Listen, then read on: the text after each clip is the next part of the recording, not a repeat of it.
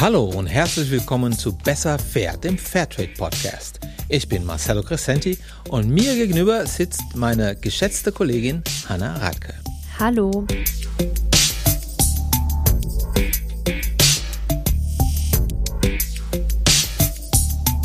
Ja, vielleicht stellen wir uns an der Stelle noch mal kurz vor. Marcello, du bist der Leiter der Öffentlichkeitsarbeit und ich Pressereferentin bei Fairtrade. Und wer jetzt vielleicht äh, denkt, was machen die eigentlich den ganzen Tag? Also kleben die jetzt hier den ganzen Tag munter kleine Fairtrade-Sticker auf irgendwelche Produkte? Ja, den oder die, die müssen wir enttäuschen. Wir sind hier mehr für den kommunikativen Part zuständig. Ja, genau. Damit äh, VerbraucherInnen verstehen, was fairer Handel eigentlich bedeutet. Und was ein Fairtrade-Produkt besser macht als ein konventionelles. Und das beantworten wir alle zwei Wochen hier im Fairtrade-Podcast gemeinsam mit spannenden Gästen wie diesem hier. Então, quando ele começa a entender o porquê, o intuito disso, né, visualiza os princípios por trás desse, dessa exigência, desse pedido, vamos dizer assim, dos consumidores, ele começa a entender e começa a executar, né, começa a realizar isso. Ich oute mich jetzt mal. Mein Portugiesisch ist wirklich äh, ja rudimentär, wenn nicht ehrlicherweise eigentlich gar nicht vorhanden. Aber ich habe einen Brasilianer bei mir im Studio sitzen. Marcelo, vielleicht kannst du einfach mal übersetzen. Aber sehr gerne. Wenn die Landwirte anfangen, die Vorteile des Fairtrade-Systems zu verstehen, erkennen sie, dass sich der ganze Aufwand lohnt. Das sagt dieser Mann. Und wer genau ist das? Das war Paulo Afonso Vieira Jr. Er ist Commercial Director bei Corp Farm. Das ist eine Fairtrade Kaffee-Kooperative in Brasilien, im schönen Bundesstaat Minas Gerais. Und Paulo ist selbst Sohn eines Kaffeebauern aus der Region. Das ist ganz interessant. Der hat sich hochgearbeitet. Und die Kooperative gibt es seit 38 Jahren. Seit 2007 genau ist Corp Farm Fairtrade zertifiziert und exportiert also direkt, ohne Zwischenhändler. Es war relativ laut im Hintergrund. Ja, da möchte ich mich entschuldigen, aber ähm, er war gerade bei der Arbeit und äh, sein Computer stand im Lagerhaus, insofern direkt aus dem Leben sozusagen. Fast hier wie, wie eine Reportage quasi. ja, so ist es. Kopfarm, das ist eine Kooperative, hast du gerade schon gesagt, und genau darum geht es heute in der Folge. Also über 90 Prozent der ProduzentInnen im Fairtrade-System, das sind ja sogenannte Kleinbäuerinnen und Kleinbauern. Das bedeutet, das sind äh, Familienbetriebe, die ähm, oft wenig Hektar Land besitzen und eben diese Felder mit Hilfe ja, der eigenen Kraft und mit äh, der Hilfe der Familie bewirtschaften. Und die müssen sich bei Fairtrade in Kooperativen zusammenschließen. Die große Frage ist, warum? Marcello, vielleicht kannst du das mal runterbrechen. Was ist so der Gedanke dahinter? Also einfach formuliert, weil sie zusammen stärker sind. Kooperativen erzielen zum Beispiel bessere Preise für Kaffee als Einzelkämpfer, weil sie, sie größere Mengen Kaffee anbieten können. Außerdem hilft diese Organisationsform dabei, professioneller zu werden. Es gibt äh, Anschaffungskosten für Dünger zum Beispiel oder andere Materialien, die können geteilt werden.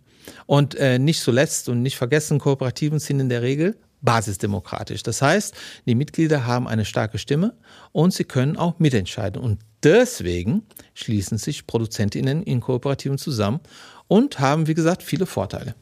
Die Vorteile, das ist ja jetzt erstmal ja Theorie, sage ich mal. In der Praxis bedeutet so eine Fairtrade-Zertifizierung aber auch eine ganze Menge Arbeit. Davon kann Daniel Duarte ein Lied singen. Den habe ich im Vorfeld unserer Podcast-Folge getroffen, beziehungsweise mit ihm gesprochen. Der Kolumbianer ist Mitbegründer von Coabach. Das ist eine Kaffeealternative für Schokofans. Gemeinsam mit seinem Freund Heiko hat Daniel vor ein paar Jahren in seiner WG-Küche in Bonn ja, ein bisschen herumexperimentiert und herausgekommen ist eine Alternative für alle, die keinen Kaffee mögen und trotzdem einen kleinen Koffeinkick brauchen zwischendurch. Denn Coavach, das enthält Guarana, eine Frucht, die eine ähnliche Wirkung hat wie Kaffee. Ja, äh, Guarana, das hast du so schön gesagt, äh, und nicht Guarana, so wird Guarana ausgesprochen in Brasilien, äh, ist eine Frucht, so eine kleine äh, äh, rote Bohne äh, und die kommt aus dem Amazonas, wächst in Büscheln. Ich weiß Bescheid, weil ich daher komme, ne? nicht aus dem Amazonas, aber aus Brasilien.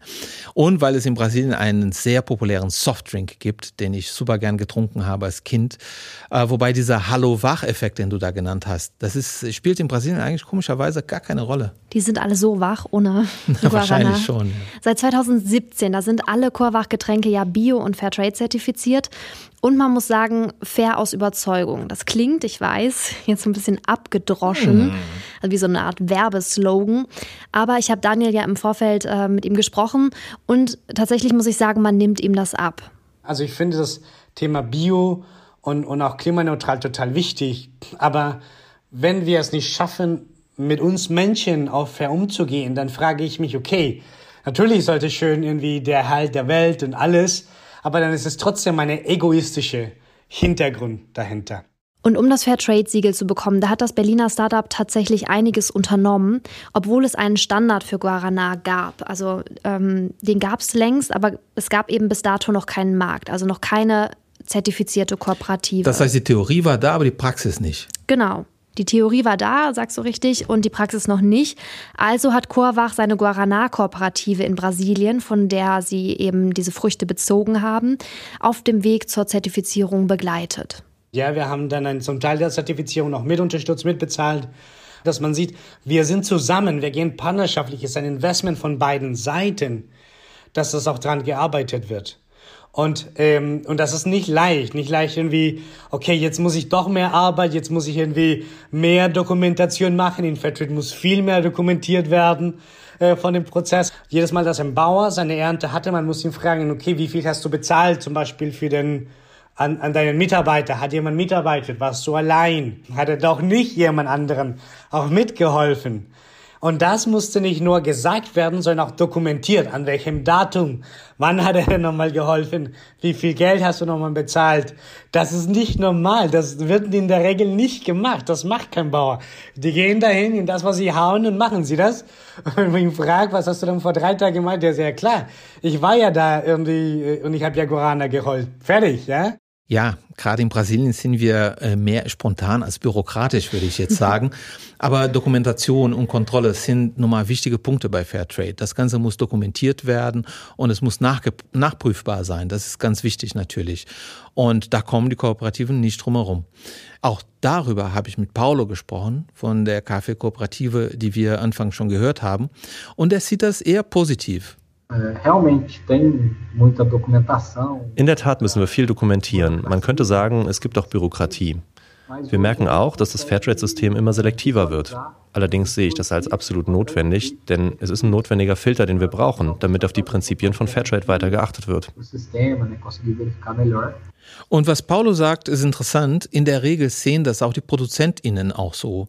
Allerdings, es braucht eine Zeit, bis man das, bis man merkt, welche Vorteile das System hat. Wenn die Landwirte anfangen, die Vorteile des Fairtrade-Systems zu verstehen, erkennen sie, dass sich der ganze Aufwand lohnt. Natürlich sagen viele am Anfang, das ist mehr Arbeit, das sind mehr Kosten. Aber wenn man mitmacht und sieht, welche Vorteile der Anschluss an Fairtrade bringt, dann ist man überzeugt und voll dabei. Und dann sieht man auch die Benefits, Mindestpreise, Prämie, Klimaanpassung. Dass wir alles dokumentieren müssen, das ist unsere Pflicht. Aber auf der anderen Seite ernten wir auch die Früchte davon tende só a ganhar. Mindestpreise und Prämien, das sind ja die Grundpfeiler von Fairtrade. Also der Mindestpreis, der wirkt wie ein Sicherheitsnetz. Das heißt, gerade bei Kaffee, das wird an der Börse gehandelt. Das heißt, immer dann, wenn die Preise gut sind, dann bekommen die ProduzentInnen natürlich den höheren Preis. Aber sollten die Preise runterfallen, ist eben der Fairtrade-Mindestpreis da und fängt die auf, wie so eine genau. Art Sicherheitsnetz. Aber das könnte im Umkehrschluss ja eigentlich auch heißen, wenn die Preise gut sind, dann ist Fairtrade ja weniger attraktiv für die Kooperative, oder? Also ich muss ja, man muss ja auch einfach sagen, Zertifizierung, die kostet ja auch nochmal. Ja, das könnte man durchaus so sehen, aber am Ende lohnt es sich doch meistens. 2020 haben Kaffeeproduzentinnen mit Fairtrade knapp 30 Prozent mehr Geld bekommen. Also der, die, die Marktpreise, die Weltmarktpreise waren ja im Keller, wie wir wissen. Mhm. Auch Paulus sieht im Mindestpreis den größten Vorteil von Fairtrade. Meiner Meinung nach ist der größte Vorteil von Fairtrade, dass ein stabiler Mindestpreis gezahlt wird. Das macht die Produzenten immun gegen Krisen. Die Prämie ist natürlich auch super, hilft sehr auf lokaler Ebene. Aber der größte Vorteil ist der Mindestpreis. Überleg doch mal, wir kommen aus einem Zyklus von vier Jahren, in denen die Preise unter dem Fairtrade-Mindestpreis gelegen haben. Und erst jetzt erholen sich die Preise. Das ist eine wichtige Garantie für die Landwirte.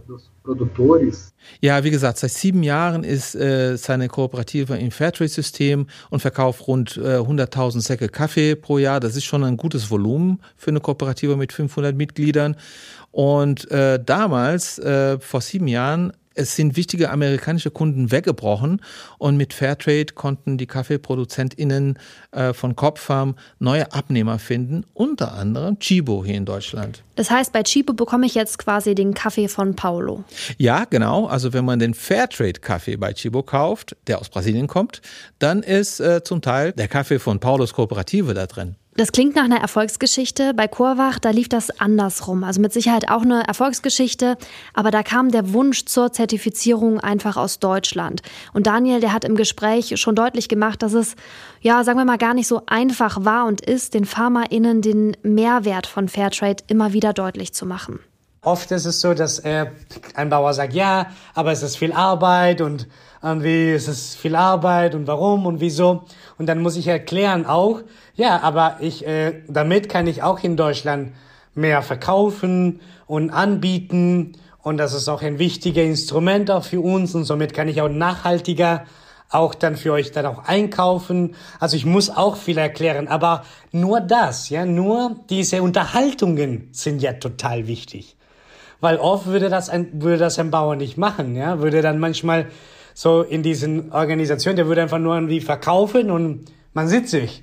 Hier gibt es ja eine Beziehung, hier gibt es ja ein Warum, einen Austausch. Und der ist deutlich stärker. Das ist eine starke Veränderung innerhalb der Kooperative. Dieser Austausch, also Diskussionen, das hat Daniel gesagt, macht für ihn den fairen Handel aus, eben ein Handel auf Augenhöhe.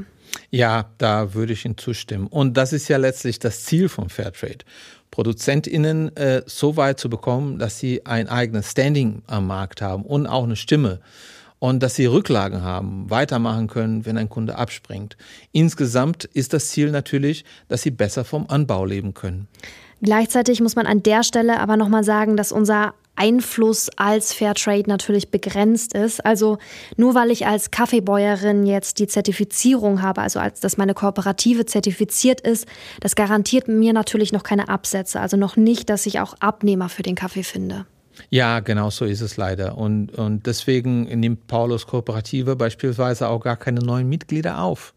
Weil das würden sie super gern tun, aber die Nachfrage ist noch nicht da. Korbfarm hat aktuell 500 Kaffeebäuerinnen und Bauern und bevor sich weitere anschließen können, muss natürlich die Nachfrage nach Fairtrade-Kaffee steigen. Wir würden gern mehr Landwirte in das Fairtrade-System hereinholen. Dafür brauchen wir aber mehr Absatz im Ausland. Momentan können wir mit dem Volumen, das wir exportieren, zwar gut leben, doch es reicht nicht, um neue Mitglieder aufzunehmen. Wenn der Markt größer wird und die Nachfrage steigt, dann können wir expandieren. Und das wäre unser Wunsch. Ja, also die Message ist, glaube ich, ganz klar. Mehr Kaffee trinken können wir an der Stelle nur sagen. Ja, zumindest äh, mehr Kaffee aus dem fairen Handel. Oder äh, mehr Tee, mehr Koava, mehr Kakao. Mehr Vielleicht, Kekse, mehr ja, Schokolade, Baumwolle, Blumen. mehr Gold. Wir hören jetzt auf. Okay, mehr Infos findet ihr zu dem Thema auf unserer Homepage unter fairtrade-deutschland.de. Da gibt es auch eine Übersicht über alle Fairtrade-Produkte, naja, zumindest über viele. Genau, und in zwei Wochen hören wir uns wieder, wenn es wieder heißt, besser fair. Vielen Dank, Hanna. Danke dir und danke euch fürs Zuhören. Bis dann. Tschüss.